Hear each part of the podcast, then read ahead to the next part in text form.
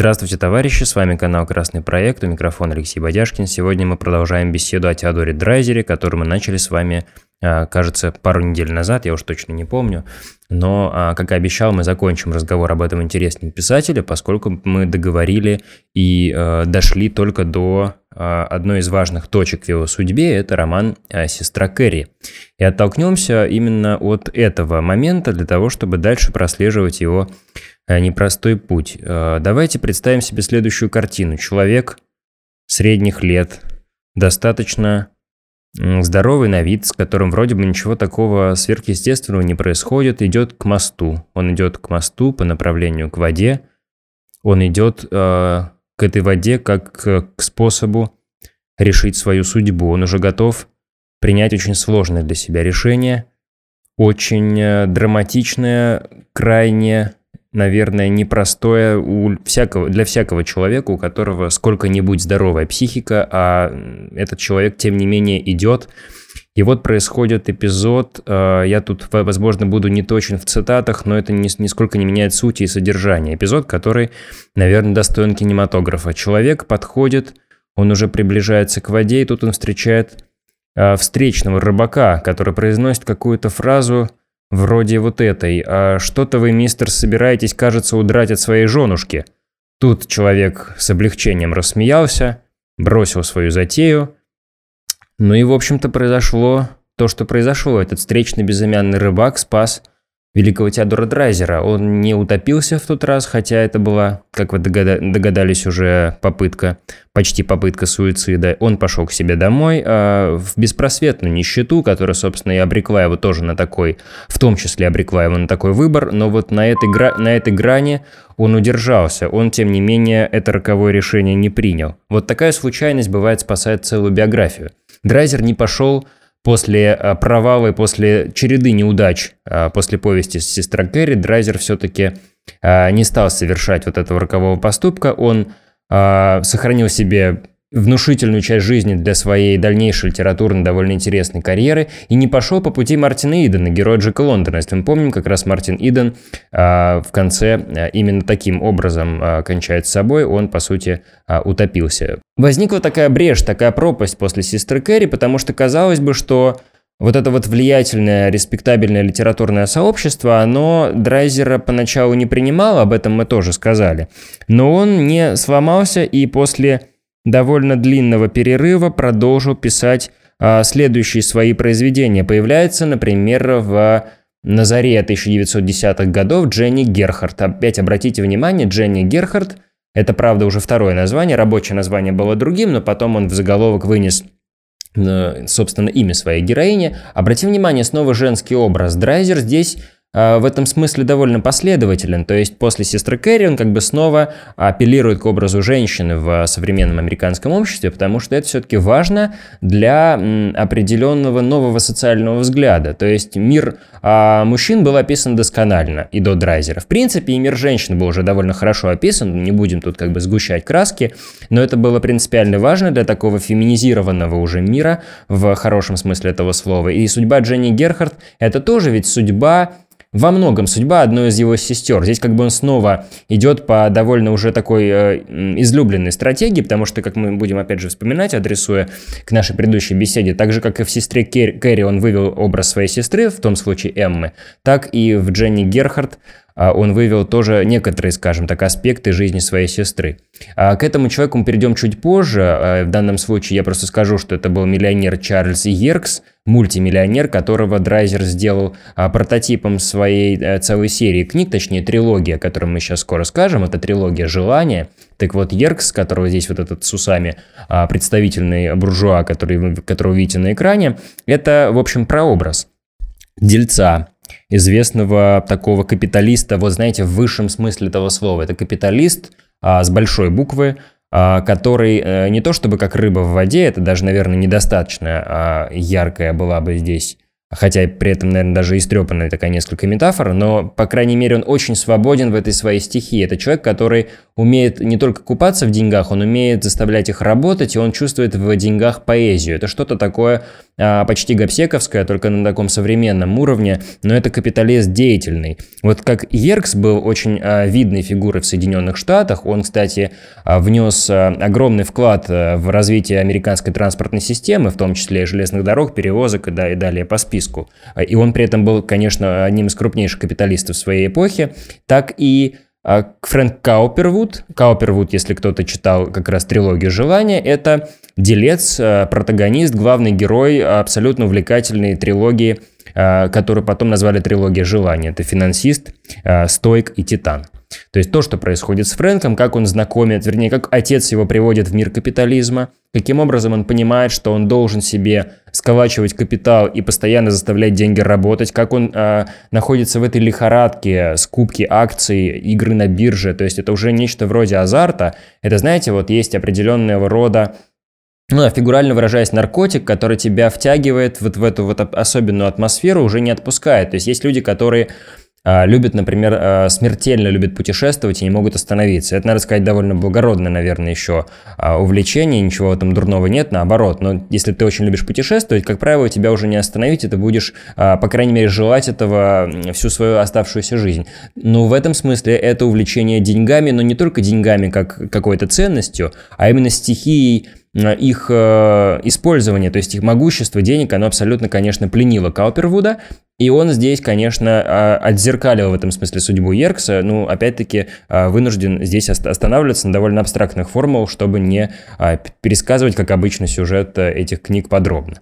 Но «Финансист», кстати, довольно уже сама по себе интересная книга, но лучше прочесть, конечно, всю трилогию для того, чтобы эта мозаика сложилась полностью. Кстати говоря, финал Фрэнка Каупервуда, он тоже довольно своеобразен. И с точки зрения психологизма даже. Но вот трилогия желания – это ведь на самом деле такие три э, кита, на которых стоит, в общем-то, да, вся драйзер, драйзеровская социальная мысль, но этим, конечно, ничего не ограничивалось. И я должен сказать, что э, в 1915 еще году, а это, в общем-то, получается в промежутке, то есть пока, собственно, выходит тома трилогии желания, еще возникает такой полубиографический роман э, под названием «Гений». А, Драйзер многое туда взял э, из своей жизни, вынес на эти страницы.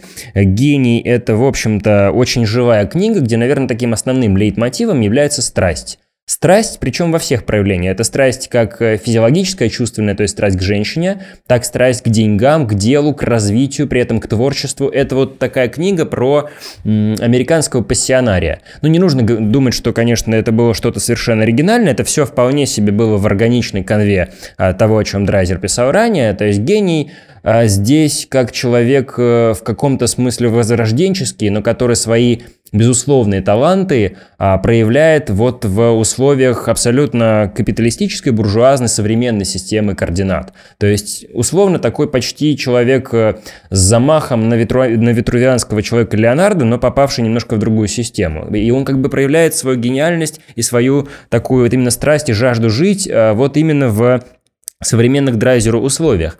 Драйзер на самом деле был именно таким вот э, социальным и, может быть, стихийно-марксистским, я бы даже сказал, мыслителем. Он не был, конечно, э, таким марксистом в классическом понимании этого слова, но вот он так же, как э, Маркс, только, наверное, в литературе, обращал внимание на социальные проблемы, на социальные какие-то изъяны, и именно больше всего вот это его волновало. Он почему так много пишет именно о деньгах, о стихии, всех этих денежных сделок и махинаций, про нищету и богатство. Его действительно увлекал вот этот вот аспект в жизни, и, наверное, он как бы его будущее и дальше и определял. Драйзер очень мало пишет про вещи отвлеченные, про вещи, которые находятся вне социума. То есть социум это все-таки центральный вообще герой а, всех его произведений. Немножко про гения хотел бы сказать, потому что опять-таки вот сейчас история так движется причудливо, и мы понимаем, что ну, казалось бы, прошла всего сотни лет, это ничтожный срок по историческим меркам, это вообще миг, даже, это даже очень громко сказано.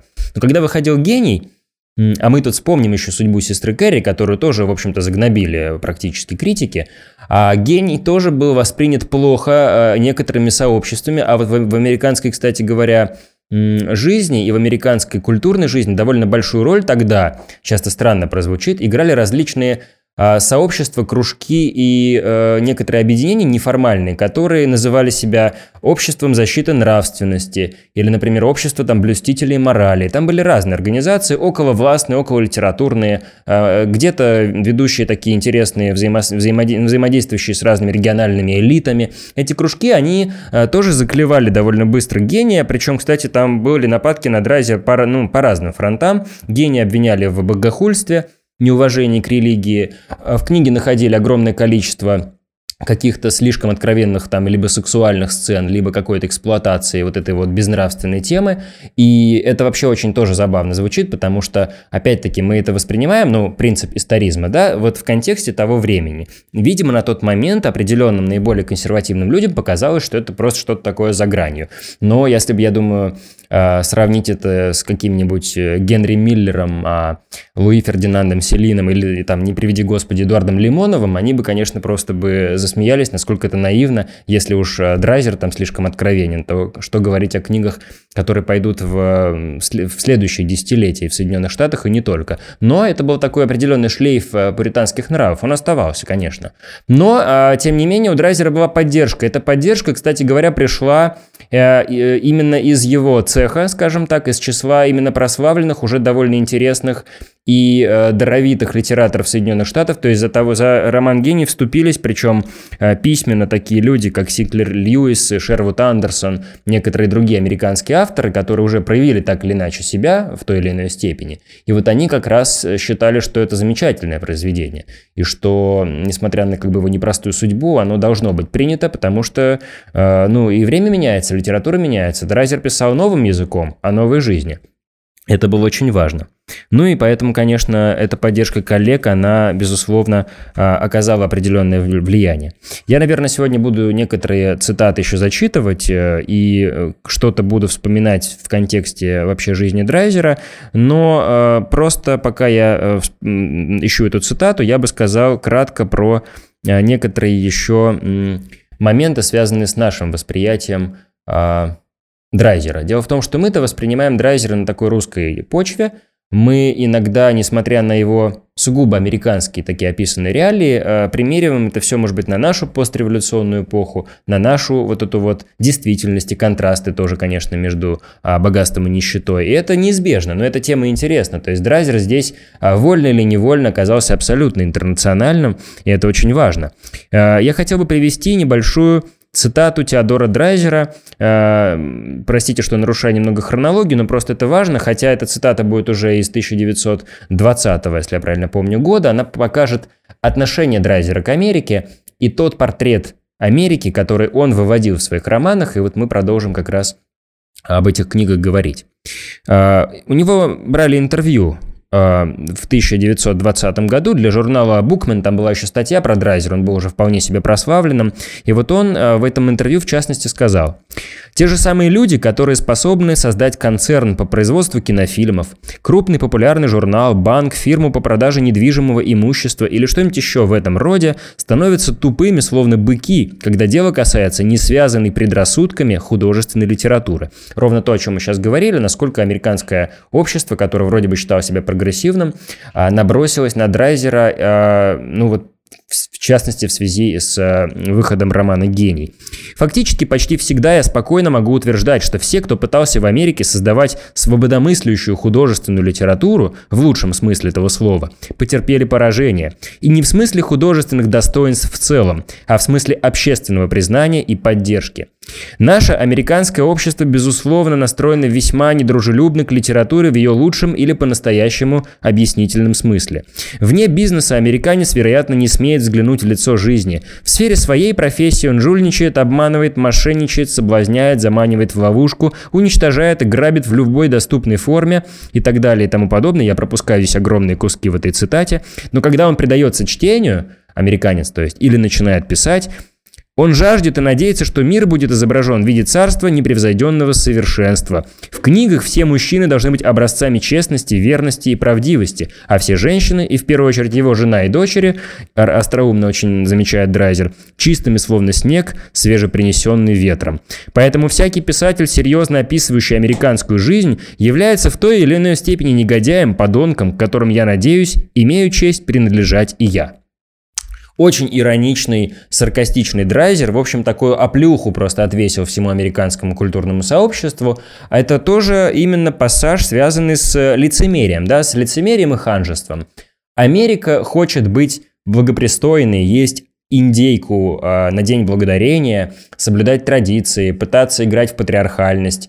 При этом эта же самая Америка может мошенничать, э, соблазнять, э, я не знаю, э, нормально абсолютно воспринимать разные э, стороны как бы, гримасы жизни, она может заниматься э, какими-то грабежами, поощрять проституцию, криминал всякого рода и вообще быть максимально развращенной, но вот важно сохранять этот дуализм. То есть для людей было важно, чтобы эти были два мира и чтобы эти миры никогда не пересекались. А литература в этом смысле, она подносит к жизни зеркало, и не мудрено, что многим это не понравилось. Драйзер здесь как бы уже в 2020 году рефлексирует и дает такую немножко не то чтобы запоздалую, но немножко постфактум комментирует то, с чем он сталкивался уже на протяжении больше, чем 10 лет до этого. Он постоянно сталкивался вот с этими шипами э, псевдокритики и с э, различного рода чистоплюями всех мастей и расцветок, которые пытались его научить жить и сказать, говорить, что хорошо, а что плохо. И в этом смысле, опять-таки, э, именно интересен, такой, интересен этот взгляд уже сегодняшний, да, взгляд из сегодняшнего дня,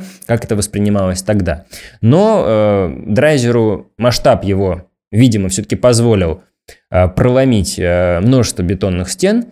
Э, может быть, не сразу, конечно, но по прошествии времени мы можем оценить по достоинству и всю трилогию желания, конечно, и вот, кстати, здесь тоже вот вы видите на, на нашем экране обложку одной из его книг издания Драйзера. Поэтому в данном случае, конечно, Драйзер здесь Э, застолбил свое место в американской литературе. Ну и немножко, чтобы уже перейти от американской трагедии и от э, гения... Ой, прошу прощения, я оговорился, как раз мы к американской трагедии будем переходить. Мы от трилогии желания перейдем к американской трагедии. Это великая книга, по-настоящему великая, я, наверное, не буду здесь э, многословен. Она была издана в конце 20-х годов – она, наверное, в каком-то смысле может считаться венцом творчества Драйзера, потому что если и в трилогии «Желание» мы уже видим и очень серьезную дугу характера, и то, как изменяется герой, какие у него внутренние метания, его же нельзя назвать примитивным капиталистом, он постоянно мечется, терзается, в нем есть и благородные порывы, и какие-то низменные страсти – так что, да, я должен здесь немного прерваться. Здесь мы видим а, Синклера, Синклера Льюиса. Синклер Льюис – это лауреат а, Нобелевской премии по литературе, тоже выдающийся американский прозаик первой половины 20 века, поддерживал во многом Драйзера. Замечательный, кстати, рекомендую всем роман «Эрроу Смит», Эрроу Смит – это фамилия главного героя Синклера Льюиса, он был ученым-микробиологом. Вот этот роман Мартин Эрроу Смит – это у Льюиса, пожалуй, Одна из наиболее замечательных вещей. Так вот, э, просто это как бы портреты его современников.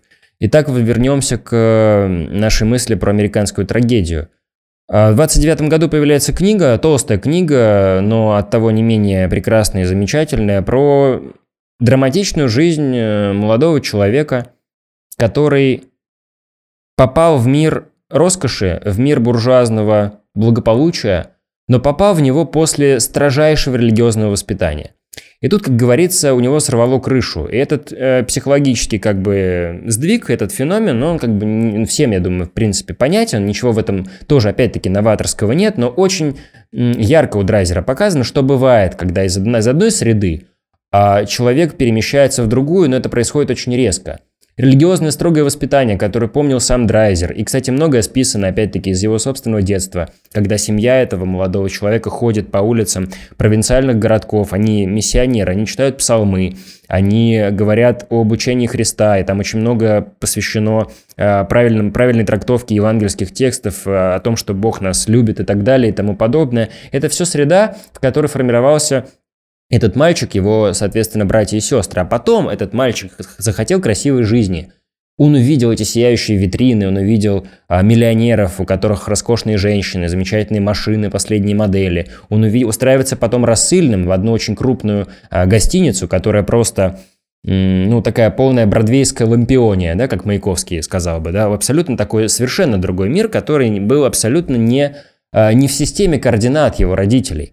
И когда вот из одной среды X он перемещается в среду Y, у него действительно срывает крышу, тут по-другому не скажешь, а дальше завертелось все самое интересное. Опять-таки отсылаю замечательное произведение, что происходит с этим э, Гриффитсом. Гриффитс – это фамилия главного героя.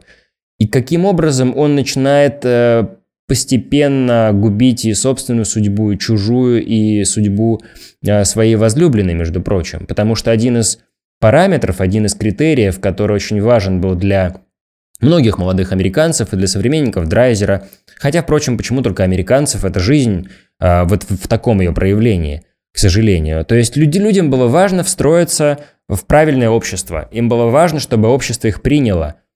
И желание, чтобы общество тебя приняло, оно оказалось настолько сильным, что человек готов был поступаться всем чем угодно на самом деле. Сначала это были какие-то маленькие уступки – своей совести, своему, может быть, сознанию. Потом это просто пришло к тому, что он а, решает, э, скажем так, оборвать жизнь своей невесты. Не буду здесь совсем конкретен, но я думаю, что сказано уже достаточно. То есть, я тем более все помнят, кто читал. Настолько было важно, чтобы не было вот этого разрыва, и чтобы общество правильно тебя принимало, чтобы ты в этом обществе был а, правильно воспринят и понят абсолютно всеми его представителями, чтобы условно из одного мира попасть в другой, чтобы, чтобы держать марку и держать уровень. Настолько это все было омерзительно. Но здесь будут кадры из кинофильмов э, разных, и, кстати, в данном случае кадры из американской трагедии как раз, но вот то, что происходит с Гриффитсом, это, конечно, чудовищная эволюция. Как закончил свою жизнь Гриффитс, я говорить не буду, э, ну, тоже очень нехорошо, скажем так, он действительно пришел к закономерному финалу, а все начиналось совершенно по-другому. Вот действительно так это самая дуга, дуга характера, и он сталкивается с разными людьми, и сначала он очаровывается этой Америкой, а потом он просто понимает, что это сильно действующий яд, который в конечном счете его и убивает. Вот Драйзер, который умел, ну, великолепно это описать, и поэтому это так сложно описывать и пересказывать, потому что это нужно именно читать, он показал и современникам, и потомкам, что э, сей человек. Он ведь не был моралистом, он даже тоже в некоторых своих интервью и в э, воспоминаниях, в автобиографии в частности, он, по-моему, писал как раз о том, что э, я не, упаси Боже, я не хотел здесь как бы морализаторствовать. Там moralizing, кажется, у него как по-английски так и было написано, что не хотел бы заниматься э, морализированием или морализаторством. Я показал здесь э, то, что происходит, то, что бывает. И это очень важно на самом деле, поскольку э, происходят моменты очень... Э, незаметно сначала э, эволюционирует душа героя, а потом э, получается уже, что он не может просто себя узнать, он уже просто в это втягивается. Я бы хотел немножко сказать э, ближе к финалу про контекст американской трагедии, про смерть невесты, про смерть девушки, которая пала жертвой просто этого абсолютно уродливого, а, ублюдочного понимания успеха, который торжествовал и торжествует, и который, в общем-то, хорошего абсолютно человека навело вот на такой путь. А, и этот, вот эти все вещи, они тоже во многом были взяты не из фантазии Теодора Драйзера, а из окружающей действительности. Дело в том, что Драйзер во время работы над книгой «Американская трагедия», он а, читал много, собирал газетные вырезки, изучал а, криминальную хронику, и он э, знал целую серию ужасающих совершенно эпизодов, а их было много, не два, не три, не пять, когда люди желая пробиться в какие-то более высокие свои, значит, истеблишменты или социумы, которые, которые считали нужным порвать все свои связи с прошлым. И вот некоторые люди решались даже на вот такие вот поступки, кого-то, например, убить или отравить и уничтожить всеми другими способами. То есть здесь было очень э, интересно посмотреть на то, что происходит. Я здесь э, напомню э, вот о каком еще эпизоде. Когда Драйзер еще в молодости, в 92 году, работал в э, разных газетах города Сент-Луиса, на него впечатление произвела трагическая судьба одной работницы, девушки, это была его коллега. Она находилась э, в связи с э, молодым человеком, который работал в косметической компании, в парфюмерной фирме, и рассчитывал выйти за него замуж. И вот этот молодой человек, он понимал, что девушка-то из простой семьи, а он ее искренне любил, как, собственно, герой американской трагедии. Но он понимал, что она из другого общества, и что вот в этой структуре, в этой иерархии он не может просто э, смириться с тем, что все э, останется на тех же местах. Это трудно описывать какими-то рациональными словами, но это было так. Но суть в том, что этим молодым человеком заинтересовалась потом богатая наследница из какого-то старинного французского рода.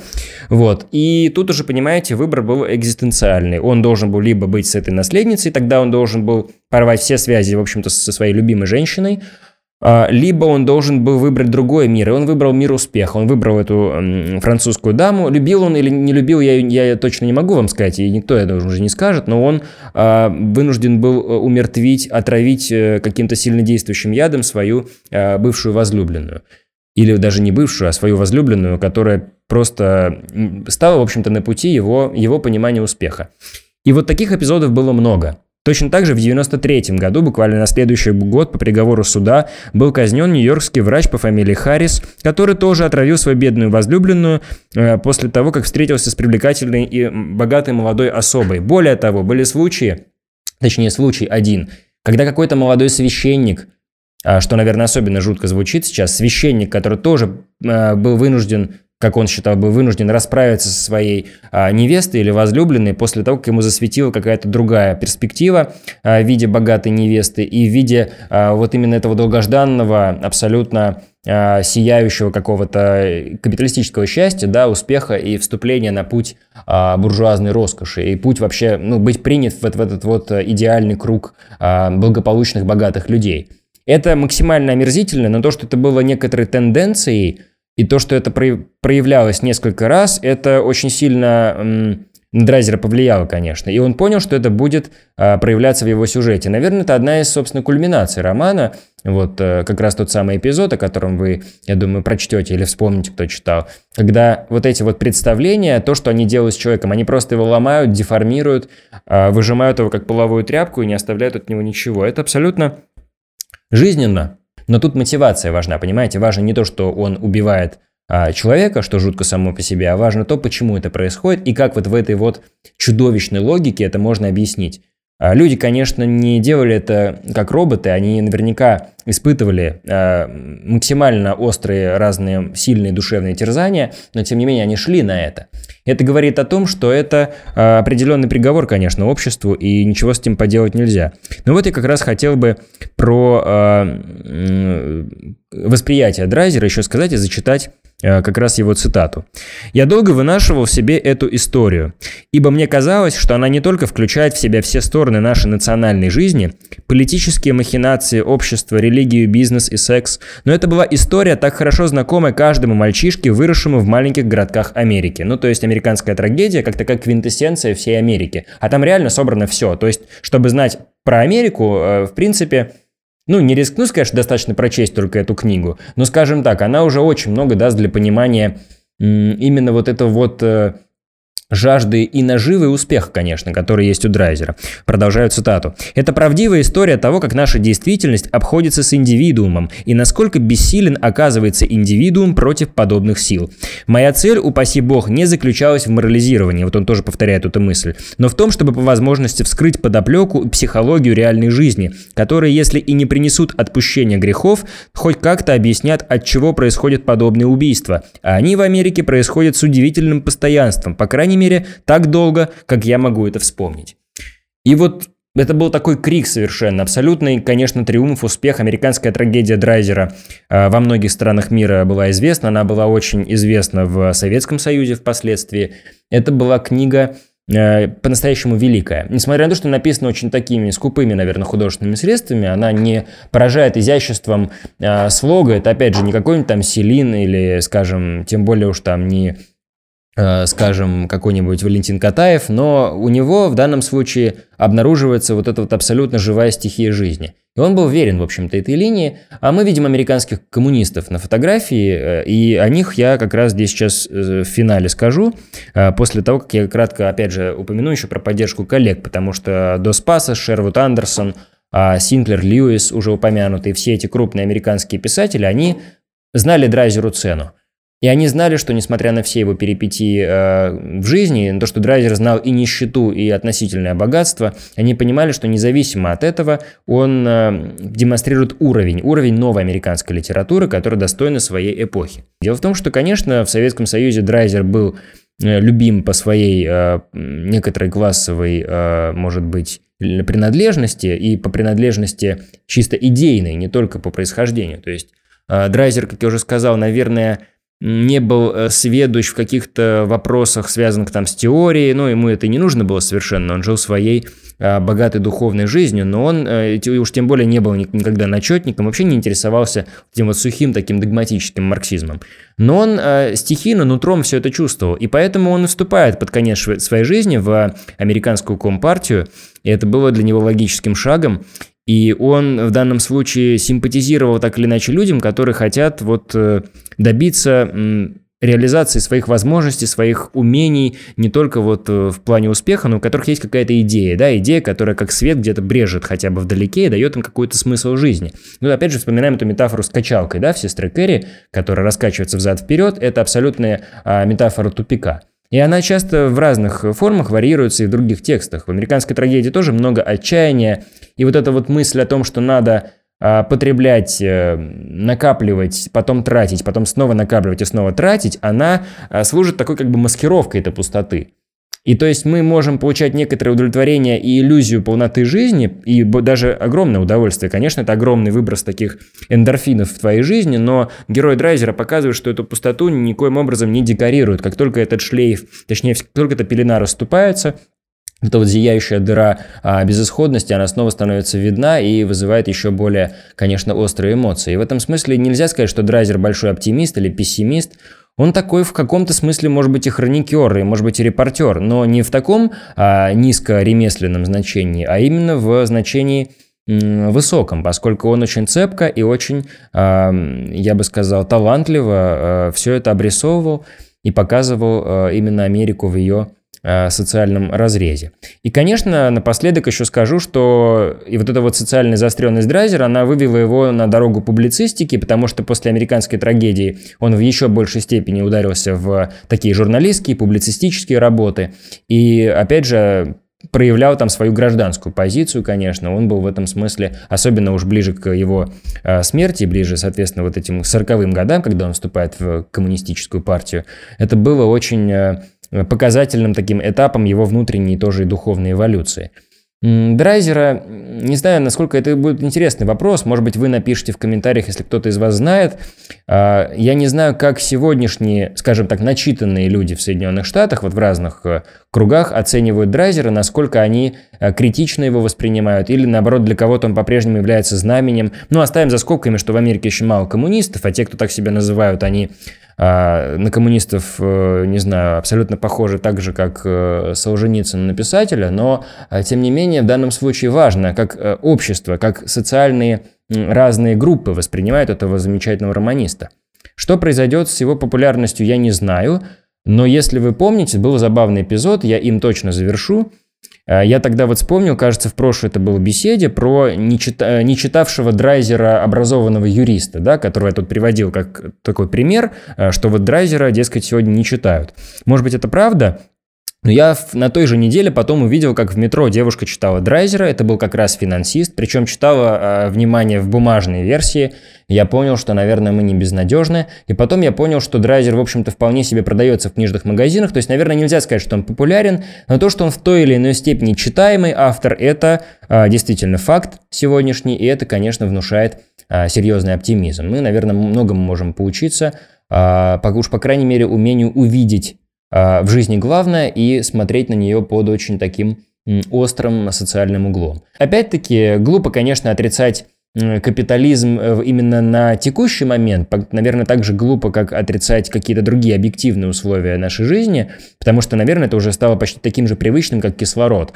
Но никогда не э, стоит забывать о том, что бывает по-другому, может быть по-другому. И вообще история э, Америки, она полна огромного количества уродливых диспропорций, начиная с истребления тех людей, которых мы сейчас видим на экране, заканчивая уже самоистреблением белых людей, которые заселили этот континент, а потом продолжали жрать сами себя, вовлекаясь вот в эти вот шестеренки капиталистической машины.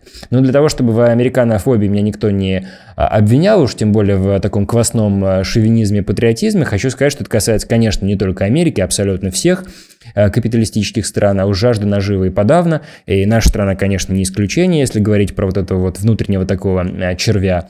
И самое, наверное, интересное и самое, наверное, страшное, как показал Драйзер, не, морализа... не морализируя ничего, что это есть во всех хороших людях, это коренится очень во многих. Это не какие-то негодяи, у которых есть такая жажда э, наступать там на горло и себе, и другим людям, идти по головам и стремиться к сияющему успеху. Эта жажда, наверное, на каком-то инстинктивном уровне живет э, в огромном количестве, в большинстве, рискну сказать, из нас – и если нет вот какого-то условно маяка или ориентира, какой ориентир должен быть, вы без труда догадаетесь, э, судя по названию нашего канала, то тогда, наверное, пиши пропало, и, возможно, здесь уже человек просто приходит в тот тупик, а, в который пришел, собственно, драйзер, когда чуть было не утопился.